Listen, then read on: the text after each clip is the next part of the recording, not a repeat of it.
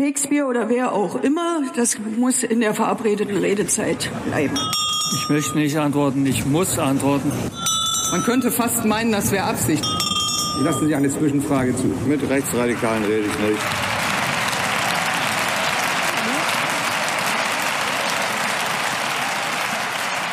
Hallo und schönen guten Tag. Hier ist der Bundestalk, der Podcast aus dem taz Parlamentsbüro. Wir sitzen hier zwar heute wie eigentlich immer zu viert, aber wir sitzen nicht eng um einen Tisch rum in einem Raum, der den Charme eines Bunkers hat, sondern wir sitzen hier heute mal auf einer Bühne und das ist eine absolute Premiere. Wir machen das Ding nämlich live und haben deshalb auch ein Publikum. Herzlich willkommen. Sie können auch klatschen, wenn man Sie hört, ist nicht schlimm.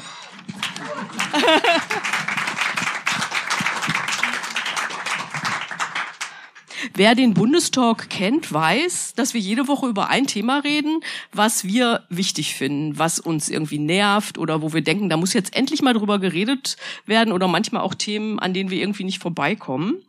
Ähm, wir haben uns natürlich überlegt, was machen wir, wenn wir hier einen Live-Podcast machen ähm, und haben gedacht, okay, wir nehmen das Thema Krieg in der Ukraine, weil uns das schon so lange beschäftigt ist, so wichtig ist und wir die Frage stellen wollen, wie, wie soll das eigentlich weitergehen und wie kommt man auch aus diesem Krieg raus? Ich bin Sabina Amorde, ich bin innenpolitische Korrespondentin der Taz ähm, und wir machen es wie immer, ihr stellt euch selber vor.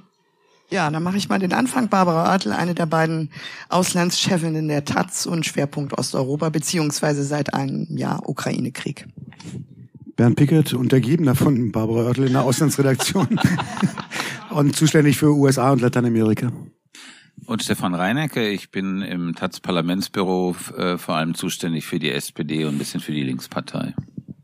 Und ähm, wir moderieren diesen Podcast abwechselnd, Stefan und ich. Genau. Barbara, vielleicht fängst du mal an. Ähm, du warst ja im März, glaube ich, in der Ukraine. Ähm, erzähl mal, was hast du da erlebt?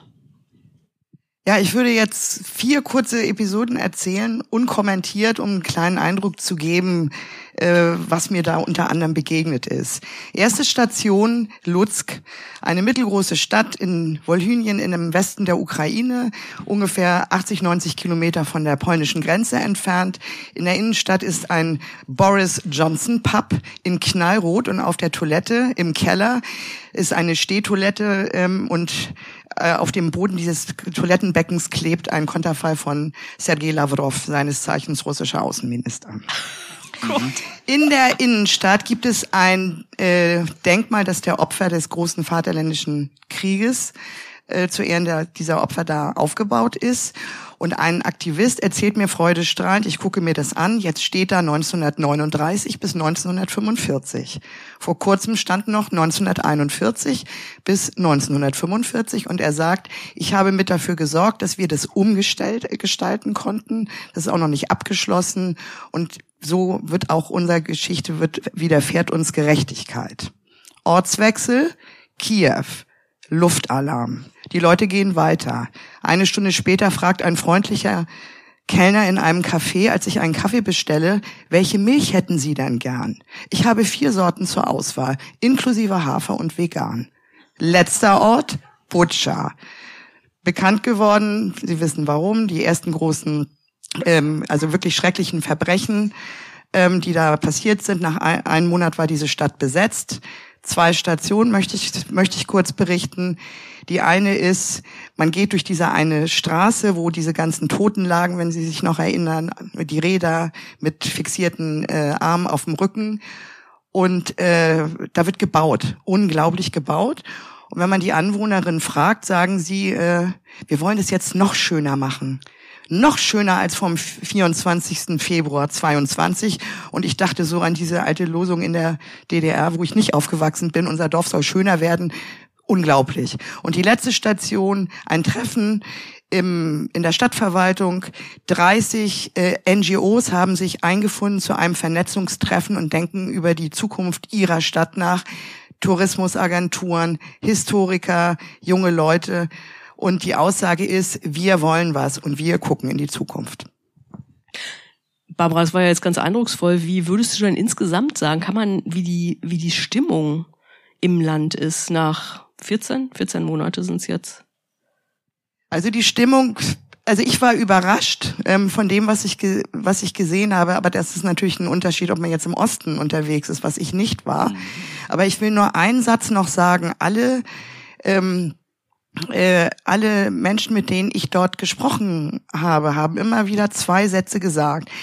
Ähm, sie sind sich durchaus bewusst, dass ihr Land im, eigentlich schon komplett besetzt sein könnte, wenn der Westen nicht Waffen geliefert hätte. Da macht sich keiner Illusion. Die Leute sind nicht dumm und nicht naiv. Und der Satz, den ich immer wieder gehört habe, aber nicht verzagt, aber äh, ehrlich bewegt war, ähm, wir haben Angst, und das ist auch an die Adresse Deutschlands gerichtet natürlich, äh, dass der, die Kriegsmüdigkeit Platz greift und dass ihr uns im Stich lasst.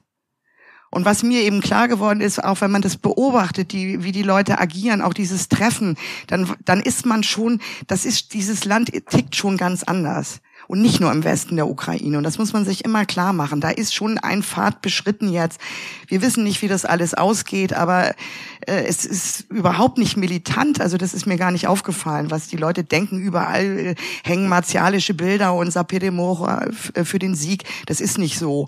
Äh, ähm, äh, es wird natürlich gibt es Kriegsgerät auf einem Platz. Es gibt diese Wände mit den Bildern der Menschen, die jetzt auch schon gestorben sind in diesem Krieg oder der Soldaten, die gestorben sind. Aber ich hatte eigentlich, ich war eher positiv überrascht.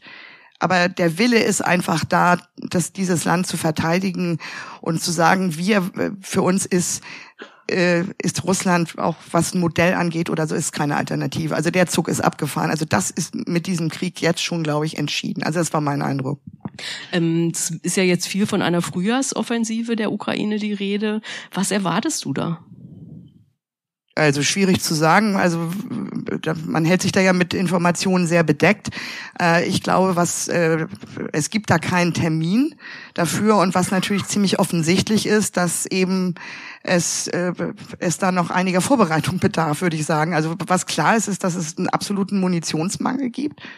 Also bei dem bei den Mengen, die da jeden Tag verschossen werden. Also Andererseits ist natürlich auch klar, dass sich die Ukraine da nicht in die Karten gucken lassen kann oder will. Ich kann das überhaupt nicht sagen. Ich weiß auch gar nicht, wann früher, ist ja auch alles relativ, wann die, wann die anfangen sollte. Also das wissen wir einfach noch nicht. Äh, Bernd, es gab ja in den ähm, USA diesen, diesen Leak äh, aus dem Pentagon, wo auch gesagt wurde, ähm, da sind auch Informationen öffentlich geworden, die sich genau auf diese Offensive ähm, beziehen. Wie, ähm, wie gefährlich ist das für die Pläne der Ukraine? Kann man das sagen? Eine sichere Einschätzung habe ich da auch nicht, aber meine, mein Eindruck ist, dass, äh, dass das Leak andersrum. Ich habe Kommentare aus der Ukraine gelesen, die sagten, und wir dachten, wir hätten es mit Profis zu tun in der Zusammenarbeit mit den USA. Also es gab äh, ein ziemliches Entsetzen darüber, dass dieser Leak möglich wurde. Und noch dazu eben durch einen Typen, der nicht als Whistleblower irgendwelche äh, Skandale aufdecken wollte, sondern angeben wollte in seiner Gruppe von äh, von von von äh, Zockern halt, also Internetzockern so ne? Ähm, und äh, das war schon so, dass äh, dass da einen große großen Ärger drüber gab, dass sowas möglich ist für für so einen Scheiß, äh, was in wie wie weit das allerdings wirklich die Informationen, die da kamen und das war so Informationsstand Ende Februar Anfang Anfang März, wenn ich das richtig weiß. Ähm, wie weit das die, die Offensive der Ukraine, die geplante, von der wir alle nur wissen, dass sie irgendwann kommen soll, aber nicht genau, wie sie aussehen soll, wo genau sie ansetzen soll, was das unmittelbare äh, und dann auch unmittelbare, mittelbare und langfristige Ziel davon sein soll, das kann ich nicht beurteilen, ehrlich gesagt. Ähm, unabhängig davon, es gibt ja diese Aussagen dass äh, die beiden Administrationen der Ukraine signalisiert haben soll, ähm, okay, das geht jetzt noch so ein Jahr weiter und dann muss aber irgendwie was passiert sein. Ähm, stimmt das und was bedeutet das? Naja, im November 2024 sind die nächsten Präsidentschaftswahlen in den USA. Bis jetzt hat Joe Biden noch nicht offiziell erklärt, dass er wieder kandidieren wird, sagt aber immer, er wird das tun, sagt nur noch nicht wann. In der Republikanischen Partei tut sich eine ganze Menge, was die Frage der Unterstützung der Ukraine angeht. Der Flügel, der sagt, wir müssen das beenden, man muss aufhören damit, äh, wir brauchen das Geld selber, äh, wir können da nicht ewig was reinpumpen und dann auch sich verbindet mit einem Diskurs, wie er hier auch zum Teil von Putin gesteuerten Medien verbreitet wird und von der AfD. Also die Ukraine sowieso ein einziger korrupter Sumpf, alles verschwindet in irgendwelchen Geldern, äh, in irgendwelchen dunklen Kanälen. Das wird mehr innerhalb der Republikanischen Partei. Das sind nicht mehr nur so völlig bekannte, durchgeknallte Leute wie Marjorie Taylor Greene, diese QAnon-nahe Abgeordnete, ähm, sondern das werden mehr. Das geht rein weit in die Kreise derer, die derzeit als heraus äh, oder als als als aussichtsreichste republikanische Kandidaten neben Trump gehandelt werden. Also Ron DeSantis, der Gouverneur von Florida und ähnliche. Das wird natürlich der der Wahlkampf ist jetzt noch in dem, Sto in dem Stadium des Vorvorwahlkampfes, weil auch die Primaries noch nicht begonnen haben. Spätestens Ende diesen Jahres ist aber die Primary Season dann in vollem Gange, auch wenn die ersten Vorwahlen erst Anfang Januar stattfinden. Und da wird eine Positionierung von allen gefragt werden, dass die Position, die bis jetzt offiziell zumindest von beiden äh, und auch eigentlich von allen NATO-Ländern äh, oder von fast allen zumindest der Ukraine signalisiert wurde, immer wieder mit den öffentlichen Besuchen, auch Biden in der Ukraine hat es wieder gesagt, ähm, support as long as it takes, so lange wie nötig, ähm, die wird spätestens in dem Moment äh, ins Wanken geraten, weil sie ist hier nicht besonders populär nach den Umfragen. Sie ist dort auch nicht besonders populär.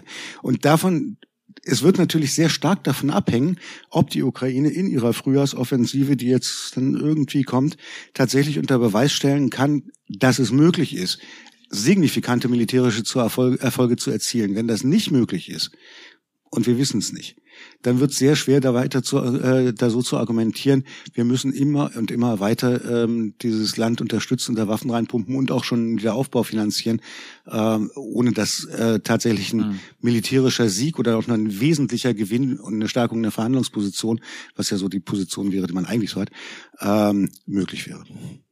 Stefan, was heißt das für Europa? Für Europa heißt es, ähm, ich glaube, dass diese, das, du meinst die EU-Mitgliedschaft, oder? Also da habe ich eine eher skeptische Einschätzung. Also das steht, glaube ich, nicht an in den nächsten Jahren.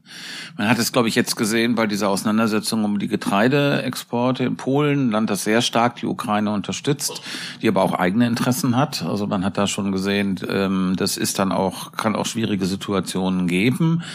Ich glaube, dass ähm, sowohl eine Aufnahme in die NATO, was ja immer mal wieder im Gespräch jetzt auch, auch eine Aufnahme in die EU unter Umgehung sozusagen der üblichen ähm, äh, Prozesse für die EU-Mitgliedschaft, dass das wahrscheinlich nicht passieren wird. Ähm, ich finde es sehr beeindruckend, Barbara, was, was, was du geschildert hast aus der Ukraine. Ich, ähm, das ist ja der Eindruck, den viele haben, die dort waren, sind, ähm, dass das ein Land ist, was sich eben gegen diese militärische Übermacht, gegen diese Aggression, gegen diesen imperialistischen Angriff auf eine sehr vitale Art und Weise, und zwar die gesamte Gesellschaft dagegen äh, wehrt. Ähm, ich glaube aber, dass ähm, mit der Frühjahrsoffensive da, das ist, ähm, glaube ich, wird, glaube ich, schwierig. Also wenn man sozusagen der Einschätzung von Militärexperten glaubt, dann ist es ja so, dass äh, die Russen die Front irgendwie vermint haben und befestigt haben und das wird sozusagen passieren, aber die Frage wird sein, ob die ukrainische, das ukrainische Militär in der Lage ist, diese 3 zu 1 Überlegenheit an bestimmten strategisch wichtigen Orten herzustellen oder nicht. Und ähm, ich würde hinzufügen, dass ich glaube, dass der Westen unbedingt neben was ich vollkommen für richtig halte, der militärischen Unterstützung, der dauerhaften Unterstützung, as long as it takes, ähm, eine äh, diplomatische Initiative braucht. Okay, lass uns das später. Ich, ich, äh, du hast meine Frage falsch verstanden, auf jeden oh. Fall nicht beantwortet. Ich mhm. meinte eigentlich, was das heißt, ähm, äh, wenn das passiert, wenn das in US, USA passiert. So. Ähm, was heißt das für Europa? Ja, das ist super interessant. Äh, da herrscht dann die totale Ratlosigkeit. Also, weil das ist einfach so, wenn man sich die Zahlen anguckt, ist es nach wie vor so, dass äh, die, äh, das, das Szenario, was, was, was auch Barbara am Anfang angesprochen hat, also ähm, die Ukraine wäre überrollt worden von der russischen Armee ohne äh, ähm, militärische und logistische Hilfe aus den USA. Und die ist es nach wie vor so, obwohl Deutschland das jetzt wirklich sehr hochgefahren hat, die Unterstützung für die Ukraine, also Deutschland und Großbritannien, Frankreich überhaupt nicht, ähm, läuft ohne die militärische Unterstützung aus den USA, die die Potenz auch dazu haben, ähm, diese Unterstützung wird es dann nicht mehr geben. Also falls sozusagen so ein Szenario, wie das Bernd äh, vorhin umrissen hat, dass sozusagen das jetzt erstmal zurückgefahren wird, die Unterstützung, möglicherweise bei einem Sieg der Republikaner alles nochmal ganz neu angeordnet wird, dann ist es, wird es nicht so sein, also deswegen Ratlosigkeit, die EU, Deutschland wird nicht diese Rolle, die die USA seit dem 24. Februar und auch schon vorher im Grunde genommen gespielt haben, ersetzen können. Welche Rolle spielt denn dann der globale Süden? Du hast ja ähm, kürzlich einen Kommentar geschrieben. Ähm, Lavrov war in äh, Südamerika, war erst bei Lula und dann in Venezuela und in Kuba und noch irgendwo, Nicaragua. Nicaragua. Genau. Ähm, was hat er da gemacht und wo führt das alles hin? Naja, Brasilien war in diesem Zusammenhang natürlich das spannendste Land. Ähm, weil Nicaragua, Venezuela, Kuba sind äh, zum einen traditionelle Verbündete ähm, der, äh, Russlands. Äh, das ist Brasilien nur insofern, als es halt Teil dieser BRICS, äh, Entschuldigung, Entschuldigung, Gemeinschaft ist, also Brasilien, Russland, Indien, Südamerika und China. Ähm, aber das ist ja bis jetzt eher ein wirtschaftlicher Verbund gewesen, als dass es eine politische äh, Schlagkraft gehabt hätte. Insofern war schon die Frage, ähm, Lula hat ja zwar mitgestimmt, also Brasilien hat mitgestimmt mit der ersten UN-Resolution zur Verurteilung des Krieges, haben aber die Sanktionen sind sie nicht mitgegangen. Und äh, ihr erinnert euch, als Olaf Scholz als erster westlicher äh, Regierungschef kurz nach, der Amts, nach dem Amtsantritt Lulas Brasilien besucht hat, ja durchaus auch in Freude darüber, dass Lula gewählt wurde und nicht der blöde Bolsonaro womöglich noch eine Amtszeit gekriegt hätte, sich trotzdem eine ziemliche Abfuhr eingehandelt hat, als es um die Frage von sowohl Sanktionen als auch gar Waffenlieferungen von Brasilien aus, die verschiedenes haben, was interessant sein könnte, äh, da hat er sich eine ziemliche Abfuhr eingeholt. Das war auch nicht anders zu erwarten in diesem Sinne ähm, ich glaube, dass äh, also Brasilien hat von der Außenpolitik her seit geraumer Zeit und das auch nicht nur unter Lula eigentlich, aber Lula hat ja relativ lange schon mal regiert, ähm, eine Politik der sogenannten Äquidistanz zwischen den Supermächten gefahren. Also gleicher Abstand sowohl zu den USA als auch zu Russland, China, äh, was aus einer nationalen Interessenspolitik vollkommen nachvollziehbar und logisch ist, weil äh, Brasilien genau wie ganz Südamerika unter diesem unter dieser absoluten Hegemonie der USA, die die USA viele Jahrzehnte, wenn nicht Jahrhunderte lang über den ganzen zentral- und südamerikanischen Kontinent hatten, ja auch sehr gelitten hat. Ähm, es ist nicht vergessen, wer die Militärdiktatur unterstützt hat ähm, in, in Brasilien. Das ist äh, vollkommen nachvollziehbar. Ähm, was mein Kommentar war, äh, die Art, wie er Lavrov empfangen hat, die Forderungen, die er sich mit zu eigen genommen hat und das Verständnis, was er geäußert hat, dann doch für wie er sagte, das Entstehen dieses Konfliktes Konfliktes, nicht der Aggression, das hat er nicht benutzt, das Wort, sondern dieses Du meinst Konfliktes. jetzt Lula, ne? oder? Ja, ja, ja genau. Mhm. Ähm, aus Anlass des Besuches Lavrovs, da habe ich dann geschrieben, ähm, dass er, dass er sich da doch auch von dieser Position der Äquidistanz doch ziemlich entfernt hat und eigentlich mhm. die Position des Aggressors, also Russlands, mehr oder weniger deutlich unterstützt hat. Und ich habe dann ein bisschen im Nachhinein habe ich lachen müssen, weil ich habe ihm dann moralisch-politischen Bankrott vorgeworfen und da hatte, ich glaube, vier Wochen vorher einen Kommentar geschrieben, wo ich auch über die Position des globalen Südens geschrieben habe äh, und halt auch nochmal aufgezählt habe, dass natürlich ähm, die Politik des Westens auch gegenüber sowohl Afrika, also Südafrika ist ja ein wunderbares Beispiel dafür. Wer hat die Apartheid unterstützt und wer mhm. nicht? Ne? Ähm, aber auch Zentralamerika und und und äh, der Irakkrieg, äh, der auf Lügen begründet war und so weiter. Also diese diese Rolle, die der Westen jetzt für sich beansprucht, also der globale Vertreter einer regelbasierten internationalen Ordnung zu sein, das löst ein müdes Lächeln aus im, im globalen Süden und zwar zu Recht, weil es dafür keinerlei Beleg gibt, außer die Behauptung, dass man es jetzt täte, was man ja auch tut ein Stück weit, ja, ist ja wahr. Nur Glaubwürdigkeitsproblem ist gelinde gesagt äh, für das, was, was die da haben. Und da habe ich damals geschrieben, wer jetzt äh, also dem, dem äh, Ländern des globalen Südens äh, moralische Verwerfungen vorwirft, weil sie den, sich in diesem Konflikt nicht eindeutig positionieren, wird nur ein müdes Lächeln ernten. Und vier Wochen später schreibe ich selber an. Ich von ja. musste über mich selber ein bisschen lachen. Und trotzdem stimmt irgendwie trotz auch beides, finde ich. Ne? Stimmt beides, wobei ich glaube schon richtig ist diese Bemerkung, also dass der Westen, jetzt nicht die Taz in Kommentaren, aber der Westen sozusagen mit moralischen Vorhaltungen so ein bisschen sparsam haushalten sollte. Und ähm, wenn man sich jetzt diese Rolle nicht nur von Brasilien, sondern auch von Indien, solchen Staaten anschaut, dann muss man also neben sozusagen dem Sündenregister, dass der Westen das sehr, sehr, sehr lang ist, ähm, muss man natürlich auch die konkreten Interessenslagen berücksichtigen. Und ich glaube, die strategische Orientierung von diesen Ländern ist im Grunde genommen so eine Art, ähm, also zwischen sozusagen dem Westen und diesen autoritären, neo-autoritären, vor allen Dingen China, also in diesem Konflikt zwischen USA und China sozusagen eine dritte Position zu haben. Und ähm, ich meine, China ist sozusagen auch als internationaler Finanzier ähm, äh, irgendwie natürlich eine Macht. Und all das spielt äh, dabei eine Rolle. Und wenn man die Sache betrachtet, muss man sie irgendwie nüchtern auch nach Interessen betrachten. Und wenn der Westen sozusagen Interessen hat, muss er sie versuchen, gewissermaßen auch als Interesse zu formulieren und abzugleichen mit anderen wir jetzt auf das Thema Verhandlungen kommen, oder? nee, ich meinte nur, ob, ob, ob du dazu noch was sagen wolltest, Barbara. Nee, jetzt nicht unmittelbar. Nee, vielleicht noch mal einmal ganz kurz, ja. weil ähm, also ich glaube, was wir auch hier ein bisschen zu wenig beobachtet haben, weil du gerade China angesprochen hast, für Lateinamerika ähm, der der unfassbar gewachsene Einfluss Chinas in den letzten 20, 25 Jahren. Also so bildlich ist es, wenn man äh, äh, über den Rio de la Plata von Montevideo nach Buenos Aires fährt äh, mit der Fähre. Das erste große Gebäude, was wirklich erkennbar wird in der Silhouette von Buenos Aires, ist die Bank of China. Ähm, und das ist jetzt nur so eine blödsinnig anekdotische Evidenz, aber es hat, sie sind als Handelspartner nicht so sehr als politischer Partner bis jetzt. Genau. Das liegt aber auch an der chinesischen Politik, weil sie als Wirtschaftspartner erstmal unglaublich expandiert haben, wahnsinnig viele Investitionen. Als es den großen Rohstoffboom war, haben die lateinamerikanischen Länder zum Teil sehr viel davon profitieren können, weil China alles aufgekauft hat, was, äh, was irgendwie da war. Was andersrum auch Probleme bereitet, weil vieles von dem Beispiel Ecuador, ja, in Ecuador hatten wir lange die Geschichte äh, mit dem Yasuni Nationalpark, der Vorschlag der damaligen ecuadorianischen Regierung, das Öl im Boden zu lassen und dafür vom Westen irgendwie quasi Entwicklungsgeld zu kassieren, dafür, dass man den Park nicht ausbeutet. Das war ein bisschen ein Bluff, weil das ganze Öl war eigentlich schon verkauft, nämlich an China ähm, zu dem Zeitpunkt. Und das sind wirtschaftliche Abhängigkeiten, die da neu entstanden sind, die wir hier auch ein bisschen unterschätzt haben, vielleicht in der Bewertung dessen, wie unabhängig die tatsächlich agieren können.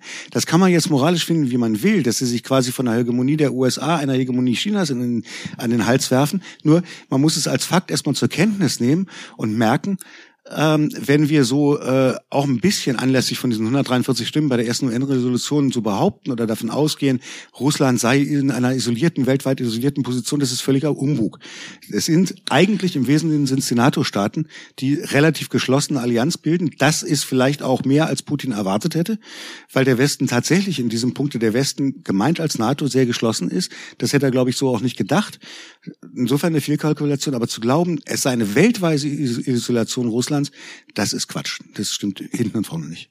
Vielleicht kommen wir jetzt mal auf die Frage, die du ja schon an, äh, äh vorhin ange, aufgeworfen hast. Äh, mhm wie man eigentlich zu einem Ende des Krieges kommen kann. Bisher war es ja so, dass irgendwie hier auf jeden Fall Waffenlieferungen einerseits und Friedensverhandlungen andererseits so in so so konträr diskutiert mhm. worden sind. Die einen waren für das eine, die andere äh, waren für das andere und ähm, äh, meistens hat man sich äh, gegenseitig irgendwie äh, komplette Idiotie vorgeworfen, äh, mhm. äh, was noch harmlos ist. Also es ging kam auch schon noch schlimmer.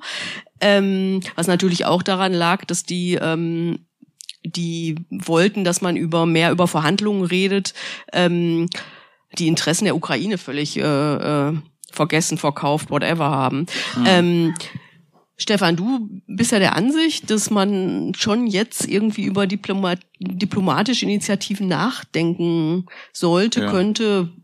Erzähl mal. Ja, also ich denke, dass das ähm, äh, gewisser nicht alternativ. Also ich glaube, diese deutsche diskursive Anordnung, auf der einen Seite die Leute, die Waffen liefern wollen und auf der anderen Seite die Leute, die verhandeln wollen, die ist meiner Ansicht nach äh, unterkomplex oder falsch, irgendwie propagandistisch sondern meiner Ansicht nach ähm, wäre es klug, eben beides zu tun. Auf der einen Seite gibt es das Selbstverteidigungsrecht der Ukraine, es gibt richtigerweise die Waffenlieferungen an die Ukraine, es gibt aber keine ähm, äh, erfreuliche Aussicht auf äh, äh, militärische Erfolge.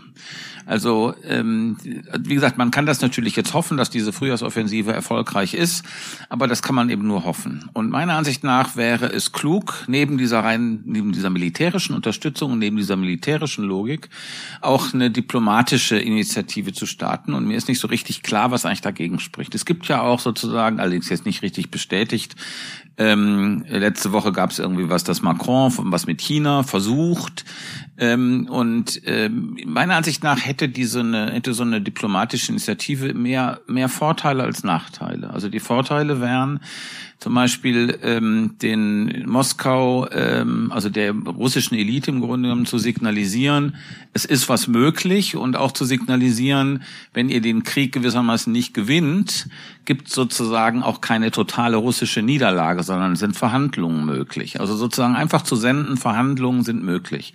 Natürlich muss man jetzt ähm, realistischerweise sehen, dass die Bereitschaft von Putin zu verhandeln null ist. Also das wäre nicht sozusagen das Ziel. Das ist, glaube ich, äh, das muss man einfach sehen. Sondern äh, Putin, es gibt einen authentischen russischen Imperialismus und der zielt auch über die Ukraine hinaus. Ähm, aber es gibt sozusagen ja auch einen Abgleich mit der Realität. Also das funktioniert ja sozusagen militärisch bis jetzt nicht. Und deshalb glaube ich, dass ähm, der Westen gut beraten wäre, äh, meiner Ansicht nach präzise hat das nicht irgendwie äh, Sarah Wagenknecht umrissen. Die redet nur irgendwie ähm, darüber, sondern Wolfgang Ischinger äh, im Tagesspiegel hat, hat im Grunde genommen gesagt, was man jetzt braucht. Man braucht neben dieser militärischen Rammstein-Gruppe eine zivile Kontaktgruppe und ähm, versucht gewissermaßen Signale zu senden, dass Verhandlungen möglich sind. Also ich weiß, ich würde jetzt mal polemisch sagen, wenn ich dich jetzt richtig verstanden habe, ich glaube nicht, dass wir uns jetzt um die Gesichtswahrung Putins bekümmern müssen, ja. Ähm, so, aber wenn wir jetzt über das die, war nicht das, das war nicht mein Argument. Nee, nee, aber so, aber das schwingt ja häufig auch mit und das ist ja auch zu lesen, ja, dass zum Beispiel auch ein angenehmer Nebeneffekt dieser Verhandlungen wäre, dass dass man ohne Gesichtsverlust rauskommen würde. Ich will nur einfach wenn man das jetzt mal inhaltlich diskutiert, man erinnert sich ja, es gab ja mal auch dieses Zeitfenster im letzten Jahr im äh, März, wo auch Herr Zelensky noch davon gesprochen hat, äh, man könne ja mal das Problem Krim einfrieren, ja. erstmal für sogar 15 Jahre. Äh, was mich irritiert, und ich glaube, ähm, das was du gesagt hast, das stimmt ja. Also entweder oder, das ist auch unterkomplex. Aber vielfach wird äh, den Leuten, die sich kritisch gegenüber Verhandlungen äußern, ja auch genau das vorgeworfen. Was mir fehlt, ist, dass ich äh, im Moment keine Vorstellung davon habe, und das kann ich auch diesem sogenannten Plan von Herrn Macron nicht entnehmen, wo komische Dinge drinstehen, äh, wie Wahrung der territorialen Integrität der Ukraine. Hö, hö, was soll das jetzt sein? So, das klingt alles super, aber worüber reden wir eigentlich? Ja. Red, Moment, reden hm. wir über den äh, Status, also über die Ukraine in den Grenzen von 1991. Reden wir über die Situation am 23.02.2022. Wenn wir, also wenn, man muss ja vielleicht eine Idee davon haben, äh, wenn man in Verhandlungen eintritt, ähm, äh, was, was erreicht werden soll. So. Und wenn wir jetzt sagen, das Minimalziel wäre erstmal ein Waffenstillstand, das ist ja auch äh, nicht gerade, äh, wie gesagt, ganz nebensächlich, aber in der Ostukraine hat man ja gesehen, wie das funktioniert hat. Äh, auch im Minsker Abkommen, und zwar beidseitig von wegen Entmilitarisierung mhm. der Kontaktlinien und so weiter. So, das, das finde ich immer so ein bisschen, Moment, ja, das finde ich immer so ein bisschen, äh, bleibt sehr diffus. Deshalb finde ich das wohlfall, das zu fordern. Aber ich habe noch keine klaren, man kann ja ruhig sagen, okay, die Ukraine muss diese Gebiete aufgeben. Das kann man ja finden. Ähm, also also im Sü nicht du, aber äh, das kann man ja so argumentieren. So, aber dieses ewig da, ja, man müsse und davon abgesehen, es gibt ja Bereiche, in denen verhandelt wird. Und das finde ich macht es aber immer so schwierig. Äh, ähm, sich darauf einzulassen, weil ähm, weil weil alles im, äh, irgendwie nebulös bleibt. Mhm. Sowohl im Westen als auch äh, und mit Aussage von Moskau weiß man ja relativ, also da ist ja relativ klar, was sie nicht wollen. So, und deshalb äh, finde ich, das muss man sich irgendwie vorher auch mal überlegen, was heißt das eigentlich in der Praxis. Und der letzte Satz noch, wer würde die Sicherheitsgarantien für die Ukraine übernehmen? Wenn es zu sowas käme. Und da muss man sich mal mit Leuten in Georgien oder in Moldau unterhalten, die äh, vielleicht antizipieren, sie könnten auch mal Besuch kriegen. Möchte keiner. Und wer schützt, wer schützt eigentlich oder wer wäre bereit, überhaupt diese, diese Garantien ähm, ähm, zu übernehmen? Ja, das, du hast, äh, ich verstehe alles, deine ganzen Einwände. Allerdings ähm, Gegenfrage. Die Politik des Westens ist, und zwar auf Dauer gestellt, die Unterstützung eines Stellungskrieges. Das ist die Alternative, die sich im Moment abzeichnet. Und ich finde, das sollte man sich gut überlegen, ehe man sagt, das ist die einzige Option, die wir haben. Und wir haben keine andere Option. Und mein Plädoyer, deine ganzen Fragen sind völlig berechtigt, ist zu sagen, nur eine Option zu haben und nur auf diese Option zu setzen und nichts und alles andere zu sagen, das ist uns zu kompliziert das scheint mir so ein bisschen, ähm, das scheint mir der, der, der Dramatik der Lage nicht angemessen zu sein. Und man kann natürlich, wenn du schaust, ähm, wie war Jugoslawien? Wie kam es zu Dayton? Also gewissermaßen vor Dayton war die Sache auch hochkomplex und eigentlich unlösbar. Und du hast natürlich Prozesse. Ich sehe diese Bereitschaft, ich kann es nochmal sagen, ich sehe diese Bereitschaft bei Putin nicht, aber man muss gewappnet sein oder auch versuchen, es herzustellen, zu befördern durch gewissermaßen Signale, man möchte gewissermaßen in solche Verhandlungen einsteigen. Und dieses Signal Vielleicht gibt es sozusagen Backchannels, über die das die ganze Zeit läuft, das kann ich nicht beurteilen. Aber dieses Signal auch öffentlich zu senden, scheint mir zu fehlen und ich würde es erfreulich für erfreulich halten, äh, das zu tun. Und wir können uns gleich über die Frage unterhalten, eher, warum das bis jetzt nicht geschieht. Ich hätte die Frage, warum wäre das eigentlich erfreulich, das zu tun? Ähm, nee, jetzt mal ganz ernsthaft. Also ich habe ich hab einen Aggressor, der der Meinung war, zunächst mal innerhalb von relativ kurzer Zeit die Ukraine unterwerfen und wenn nicht komplett besetzen, so doch zumindest einen Regierungswechsel in Kiew herbeiführen zu können und einen äh, zumindest äh, Russland-freundlichen, Moskau-freundlichen Pufferstaat einrichten zu können, der alle Beziehungen zum Westen, die äh, sich weiter aufgebaut haben, EU-Nähe, NATO-Nähe und so weiter, kappt und insofern wieder zum Vorfeldstaat äh, Moskaus wird. Das ist nicht passiert. Aufgrund der Waffenlieferung sind wir uns alle einig. Also der westlichen Waffenlieferung hat das nicht geklappt.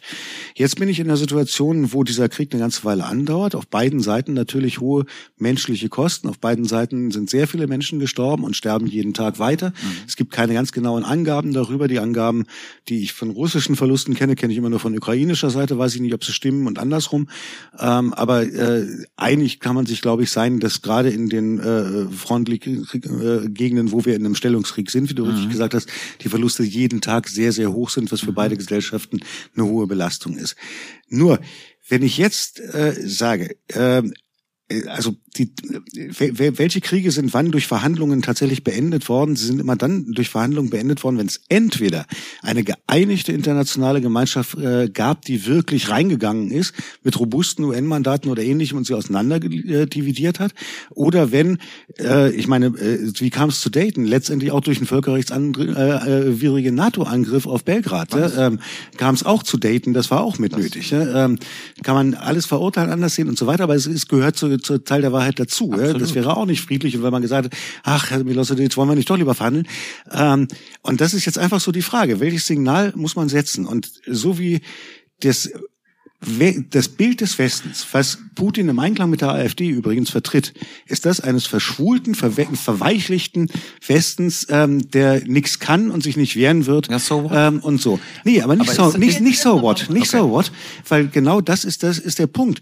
Wenn der Westen in diesem Moment sagt, zu Verhandlungen so bald wie möglich, selbst wenn er nicht sagt, Waffenlieferungen sofort einstellen, ne, sondern wenn er nur sagt, Verhandlungen so bald wie möglich, dann signalisiert er für ihn, sind die Verhandlungen wichtiger als vermuteterweise für Putin. Und das, damit baut man sich selber eine Position der Schwäche auf. Und das, was das vor allem bewirkt, ist, dass die Verhandlungsbereitschaft auf der anderen Seite noch weiter sinkt, als sie jetzt schon ist. Ja, das scheint mir. Barbara, jetzt ist Barbara dran. Ja, okay. Sie hat schon die ganze Zeit gesagt, sie will. Okay, also es steht okay. so ein bisschen 2 zu 1, aber mach mal Barbara. Selber schuld, die hat uns eingeladen.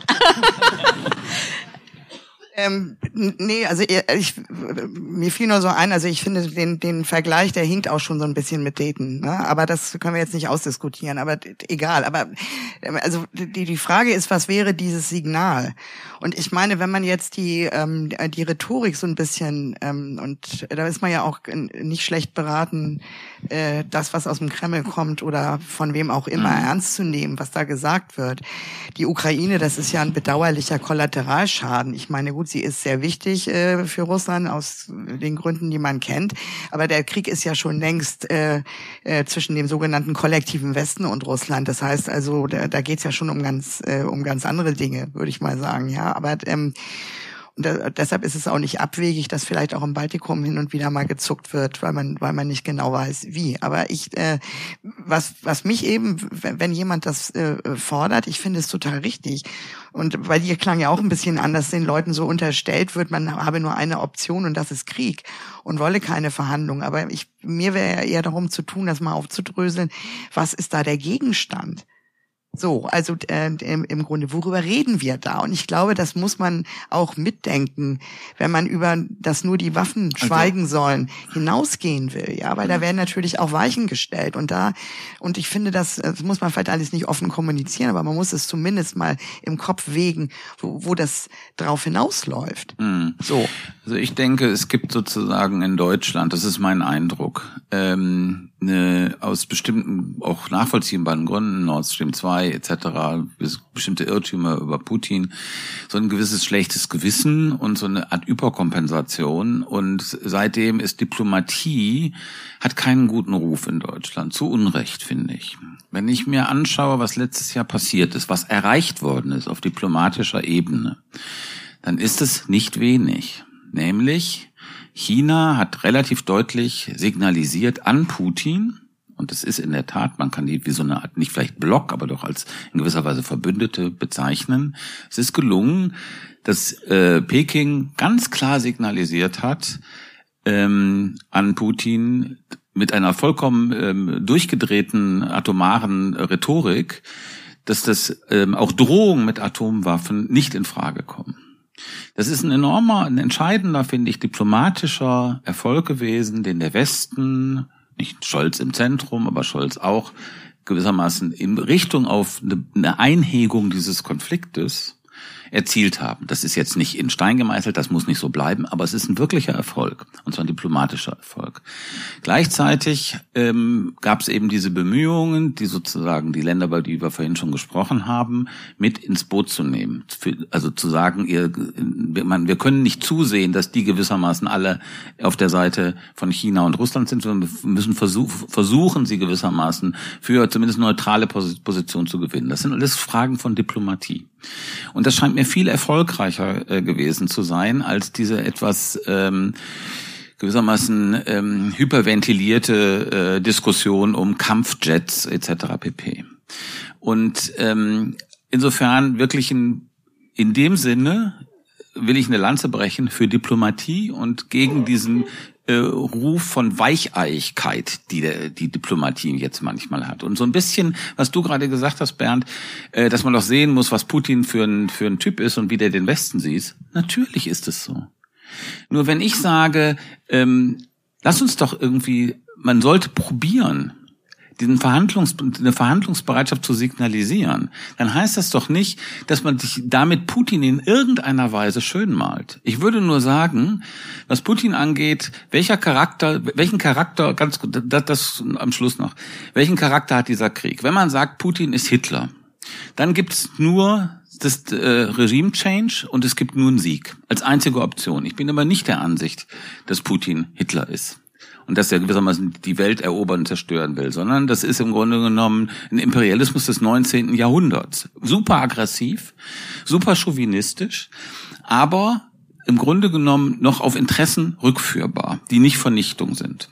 Und deswegen glaube ich, dass es, und ich glaube, alle sagen, dieser Krieg wird irgendwann in Verhandlungen enden. Der wird mit Verhandlungen enden. Der wird nach dem, was man jetzt sozusagen militärisch sieht, nicht mit einem eindeutigen militärischen Sieg enden oder einer Niederlage enden. Und deswegen sage ich, warum nicht jetzt signalisieren, dass man in diesen Prozess, der unglaublich, der vielleicht jahrelang dauern wird, warum nicht jetzt einsteigen? Äh, ich glaube, es würde niemand widersprechen, dass da vielleicht was China auf der Habenseite hat, was diese, diese Atomgeschichte angeht. Aber ich finde, du machst dir da echt einen schlanken Fuß. Ja, wir müssen einfach jetzt mal davon ausgehen, denen wird täglich das Land unterm Hintern weggebombt, den Ukrainern. Und deshalb ist ja wohl die Frage berechtigt, wenn wir, das eine ist, dass ich vielleicht was einhegen kann und dass sich Peking äh, äh, bemüßigt sieht, äh, da, äh, weil es kann ja kein normaler Mensch auch äh, China nicht daran Interesse haben. Also dann, dann reden wir über, äh, sowieso ja. über ganz andere Dinge. Das andere ist aber, dass es hier um konkret, um, ähm, um konkrete Land, Territorien gibt und natürlich sich die Leute fragen, die das auch lesen und auch vielleicht über Verhandlungen nachdenken. Äh, genau mhm. diese Fragen stellen. Und da hast du dich jetzt auch wieder drum herum gemogelt. Das, das ist ja genau das, was ich meine. Sag mir mal ganz kurz, um was ich mich herumgemogelt habe. Ja, weil du hast habe. es nicht beantwortet, Stefan. Worüber reden wir denn eigentlich? Diplomatie klingt alles super, ja? Verhandeln und man müsse und so, alles bin ich total d'accord. Aber wenn wir jetzt mal konkret über diesen äh, ähm, über diesen Fall reden, ähm, es kann auch sein, und das sehen wir ja jetzt schon, dass beide Seiten keine ähm, äh, militärischen Gewinne in dem Sinne machen. Das, das ist, das, das kann alles sein. Wissen wir nicht. Vielleicht hat ja auch Russland noch viel mehr im Köcher. Kann mhm. alles sein. Nichtsdestotrotz muss man doch aber überlegen, äh, wie ein, ein mögliches Szenario, äh, für das die Akzeptanz, deshalb habe ich ja den März 2022 genau. ange äh, ähm, gesunken ist. Und natürlich wird die, die, wird die nächste Diskussion auf dem NATO-Gipfel in Vilnius geführt werden, wie wir wissen, im Juli. Das, das wird ja alles kommen. Nichtsdestotrotz finde ich, muss ja die Frage erlaubt sein, ohne gleich als jemand abgestempelt zu werden, der gegen Verhandlung jeglicher Art sei. Worüber soll, also was könnten denn mögliche Szenarien sein? Also so. natürlich wäre das ist doch äh, nicht so kompliziert. Natürlich wäre als erstes äh, eine Frage von sozusagen lokalen Waffenstillständen, Waffenstillständen das ist natürlich, das, das war sozusagen die, der, der erste Punkt. Und ich finde, ähm, ich, ich kann, verstehe sozusagen diese, diese Frage, ähm, jetzt sag doch mal, was soll denn dann verhandelt werden, was soll denn dabei rauskommen? Ja, Entschuldigung, natürlich ist das irgendwie, liegt in der Natur der Sache, dass das nicht irgendwie skizzierbar ist.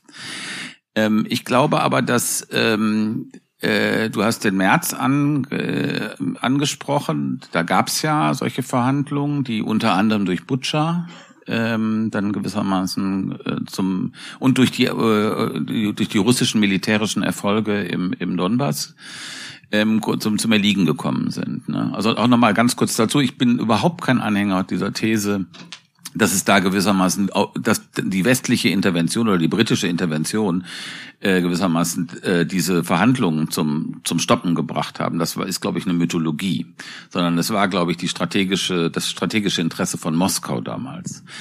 Ähm, ich glaube aber, wenn wir darüber sprechen, wir müssen auch sehen, dass sich die ukrainische Haltung wirklich verändert hat. Wenn ich jetzt hier äh, Oleksiy Danilov zum Beispiel, ähm, der eine wichtige Figur ist, also Sekretär des Nationalen Sicherheits- und Verteidigungsrates der Ukraine, der einen Zwölf-Punkte-Plan zur Rückeroberung äh, der Krim und was danach sozusagen an Entrussifizierung der Krim passieren soll, dann ist das eine ganz andere Tonlage, als die es vor einem Jahr gab. Und ich meine, Danilov, wie gesagt, ist, äh, man soll seine Rolle nicht überschätzen, aber ist, ist eine Stimme, sagt auch, der wahre Sieg der Ukraine ist ein Zerfall Russlands, ein Verschwinden als kohärentes Subjekt der Geschichte und Politik.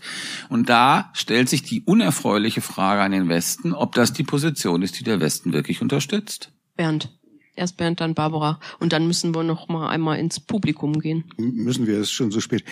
Ähm, ich ich glaube, also wann führen Leute Verhandlungen? Dann, wenn sie das Gefühl haben, sie können mit Verhandlungen mehr erreichen als auf dem Schlachtfeld. Genau.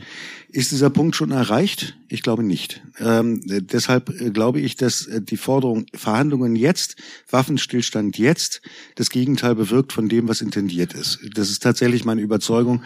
Ähm, und das ist eine ziemlich schlimme Überzeugung, weil wer mhm. sich äh, diese ganzen Videos, die jeden Tag kursieren von den verschiedenen, äh, auf den verschiedenen Telegram- und Twitter-Kanälen von der Front anguckt, sieht ziemlich schreckliche Bilder. Das will man eigentlich keinen Tag länger haben.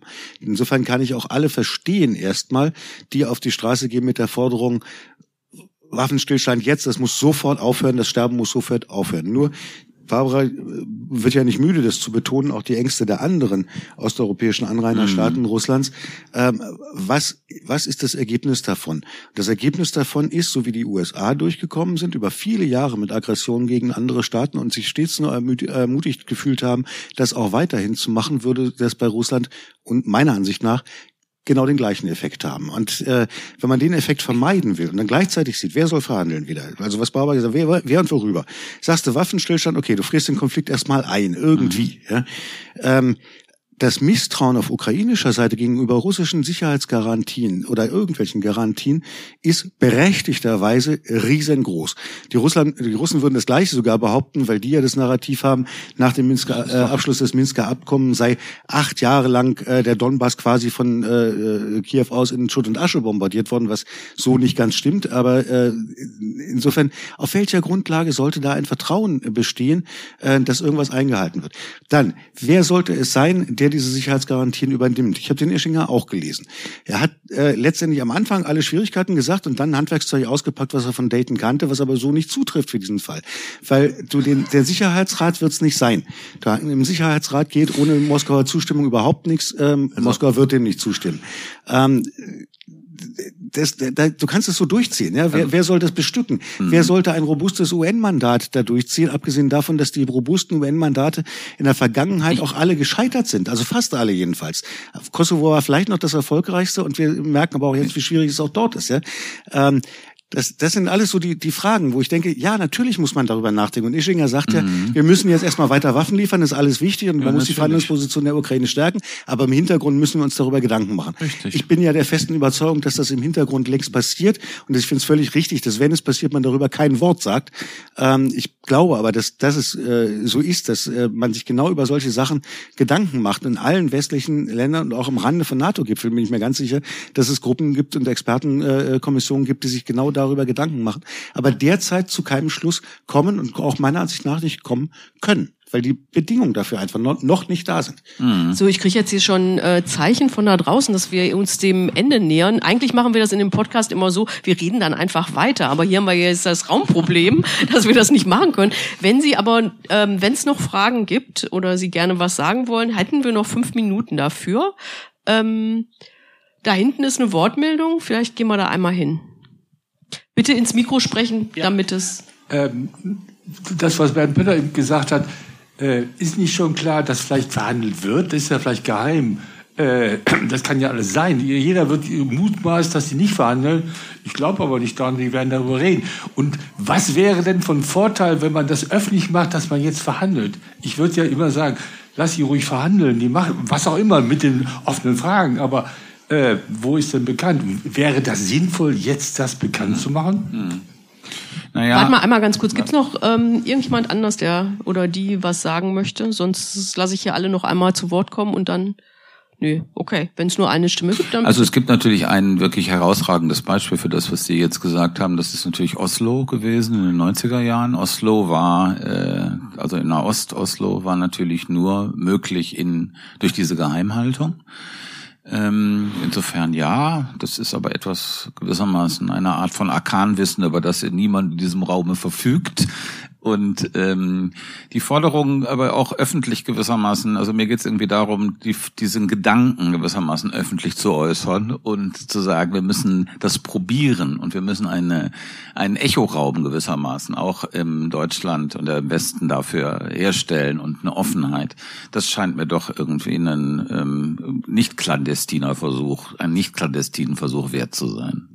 Aber also ich, ich kann das auch nicht beantworten. Also man hat immer hin und wieder mal so äh, Indizien, auch was man aus Kreisen der russischen Opposition zum Beispiel hört, die ja zum großen Teil exiliert ist, dass es da Kontakte gäbe zwischen Moskau in, und, und, und, und Kiew ähm, im Hinblick auf Überlegungen, wie könnte das beendet werden und wie könnte das aussehen.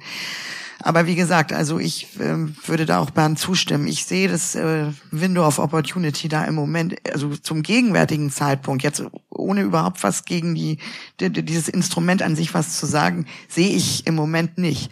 Und je länger das dauert, äh, Ähm, deshalb äh, könnte eher schwierig, äh, schwieriger ich, werden. Ich ne? finde ganz kurz dazu, also mir ist es auch klar, gewissermaßen in Erwartung dieser Frühjahrsoffensive ist sozusagen sowas natürlich irgendwie im Grunde genommen nicht realistisch. Aber Falls diese Frühjahrsoffensive so verlaufen sollte, wie leider zu befürchten ist, ja, ist die Chance dazu danach natürlich auch nicht größer. Das heißt, die Logik sozusagen von solchen Kriegen ist ja die Verhärtung, die Zahl der Opfer steigt, ähm, sozusagen die Verbitterung steigt und so weiter. Also auch die die äh, die Ansprüche an an, an einen möglichen Frieden steigen ja. Und das ist das das ist ein wirkliches Problem, was man nicht dadurch beantwortet, dass man sagt, wofür ich hundertprozentig bin, wir versuchen die wir werden die Ukraine militärisch, solange es geht und mit immer, was sie benötigt und was wir rechtfertigen können, unterstützen. Das beantwortet das einfach nicht. Das ist mein Punkt. Wir müssen jetzt hier leider einen Schnitt machen.